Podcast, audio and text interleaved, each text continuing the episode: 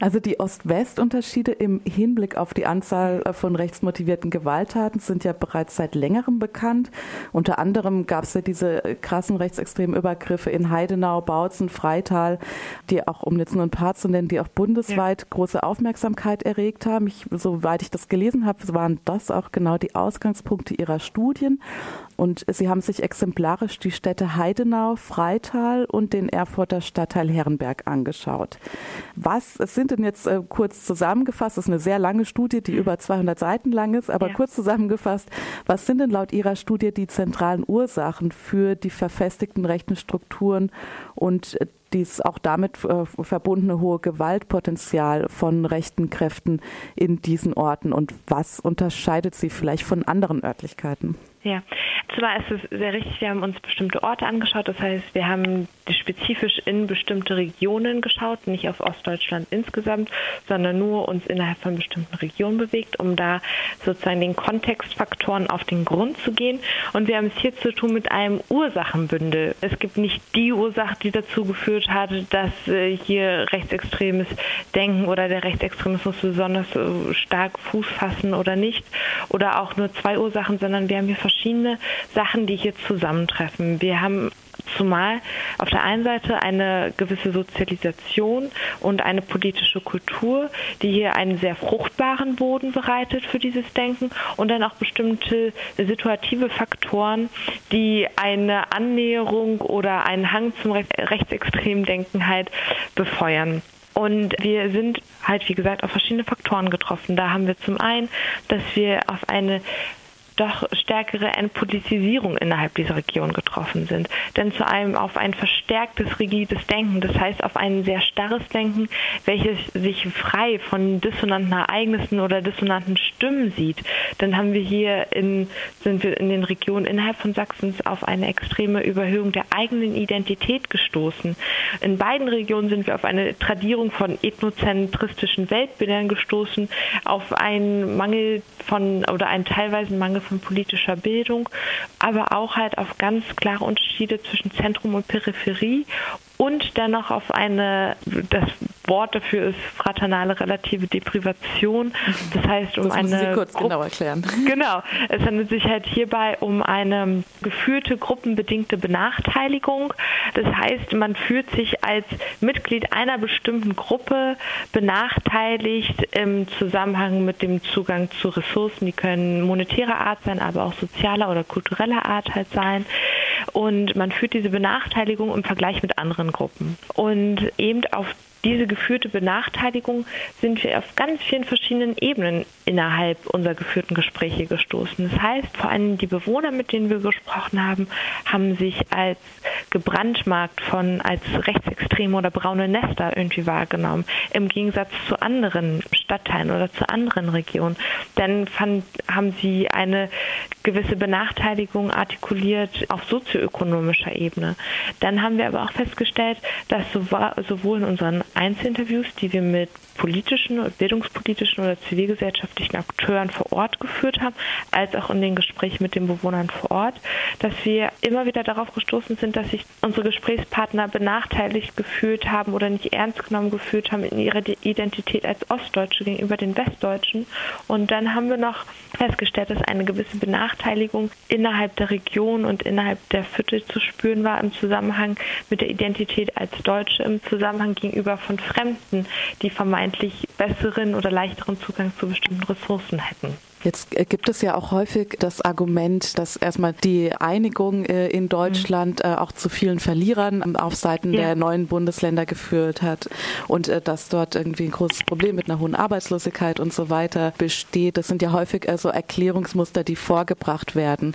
Sie haben jetzt eher von einer gefühlten Benachteiligung gesprochen als von einer realen strukturellen Benachteiligung. Wie, wie stellt sich das genau dar? Also ist es tatsächlich nur gefühlt oder ähm, ist es Vielleicht liegt, hängt es auch damit zusammen, dass es vielleicht problematisch ist, solche Erklärungsmuster anzuwenden. Da einfach ja. nochmal eine Nachfrage. Genau, das ist eine sehr berechtigte Nachfrage. Wir können natürlich immer nur aus den Gesprächen unsere Erkenntnisse ziehen, die wir mit den Personen vor Ort geführt haben. Aber beispielsweise trafen wir immer wieder auf, auf ein sehr gängiges Erklärungsmuster, was, glaube ich, auch ja einfach bekannt ist, dass oftmals artikuliert wurde, für unsere interviewten Partner sozusagen äh, als ein Beispiel jetzt, wenn ich es mal so anbringen darf, gesagt wurde, wir müssen extrem, uns wurden die Preise im Schwimmbad irgendwie erhöht und jetzt hier für die Geflüchteten werden die Gelder auf einmal rausgehauen, die davor immer nicht da waren. Wir hier in dem Stadtteil bekommen überhaupt nichts ab. Uns wird die ganze Zeit nur gesagt, dass keine Gelder vorhanden sind. Jetzt ploppen hier auf einmal Gelder auf und das dann auch noch für Fremde, die nicht damit eingezahlt haben. Und das heißt, dass wir hier natürlich eine auch objektive sozioökonomische Benachteiligung haben, aber diese auch noch sehr viel stärker mit in das private Leben reinführt und auf sehr individuelle Ebene immer wieder ausgelegt wird. Mhm. Ja. Und die, dieses ganze, noch da noch mal eine kurze mhm. Nachfrage, dieses ganze Ursachenbündel, das Sie genannt haben, ja. da fragt man sich natürlich auch noch mal, was sind die Ursachen von dem Ursachenbündel, also von einer Entpolitisierung, einer Überhöhung der eigenen Identität und so weiter. Also hat das, was Sie haben am Anfang von Sozialisation und Politik politischer Kultur gesprochen. Ich weiß nicht, ob das, man das so einfach in einer, in einer kleineren qualitativen Studie so schnell nachvollziehen kann, aber hat es aus Ihrer Sicht auch was mit DDR-Sozialisation zu tun? Also dass diese Unterschiede tatsächlich in historischen Unterschieden äh, fußen? Die mit ja. dem DDR-Regime zu tun haben und wie, wie sind da die Verbindungen? Ähm, ja. Haben Sie da Erklärungsansätze? Die Sozialisation innerhalb der DDR spielt natürlich eine sehr große Rolle und die DDR spielt eine sehr große Rolle im Zusammenhang mit der Ausbildung der politischen Kultur vor Ort. Eine politische Kultur entwickelt sich nicht im Zuge nur von zehn Jahren oder sonst etwas, sondern ist etwas Langes Herangewachsenes, was sich aus ganz vielen verschiedenen Einstellungen und den sozialen Begebenheiten vor Ort halt einfach entwickelt. Deshalb spielt die DDR und beispielsweise die Sozialisation von bestimmten Interviewpartnern innerhalb einer geschlossenen Gesellschaft, einer Gesellschaft, die sich an ethnozentristischen Weltbildern entlang hangelt, eine große Rolle. Wenn wir zum Beispiel darauf blicken, dass wir auf eine große Skepsis gegenüber der Parteienvielfalt gestoßen sind, dass eine gewisse Konfliktscheuheit innerhalb der bestimmten Region vorherrscht, dass gesagt wird, wir tragen hier Kompromiss aus, es muss eine klare Linie vorgegeben werden und dass jeder Kompromiss, der vielleicht geschlossen wird, von unterschiedlichen politischen Akteuren als eine schwache Politik wahrgenommen wird. Dass gesagt wird, die Partei oder die Regierung hört uns überhaupt gar nicht mehr richtig zu, denn hat das auf jeden Fall etwas damit zu tun, aber auch die extreme Ablehnung des Politischen, dass gesagt wird, ich möchte mit der Politik nichts zu tun haben, die Politik ist etwas Unangenehmes für mich, ich möchte nicht, dass mich die die Politik hier noch weiter belastet. Das ist etwas, womit ich mich nicht in meinem alltäglichen Leben auseinandersetzen möchte, weil ich es nicht mehr muss.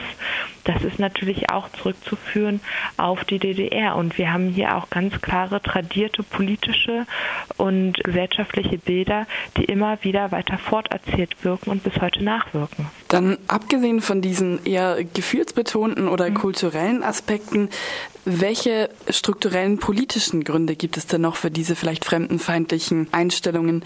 Stichwort CDU in Sachsen oder auch mhm. Sicherheitsbehörden? Ja, das, dazu muss gesagt werden, dass wir halt beispielsweise innerhalb Sachsens auf unterschiedliche Reaktionen seitens der Politik gestoßen sind. Am einen Ort wurde uns doch recht offen auch von der Regierung des Ortes halt begegnet. Da wurde mit uns gesprochen, da wurde klar und deutlich gesagt, ja, wir haben hier vor Ort ein Problem, wir müssen dagegen vorgehen. Und auf der anderen Seite wurde sich uns gegenüber komplett abgeschottet.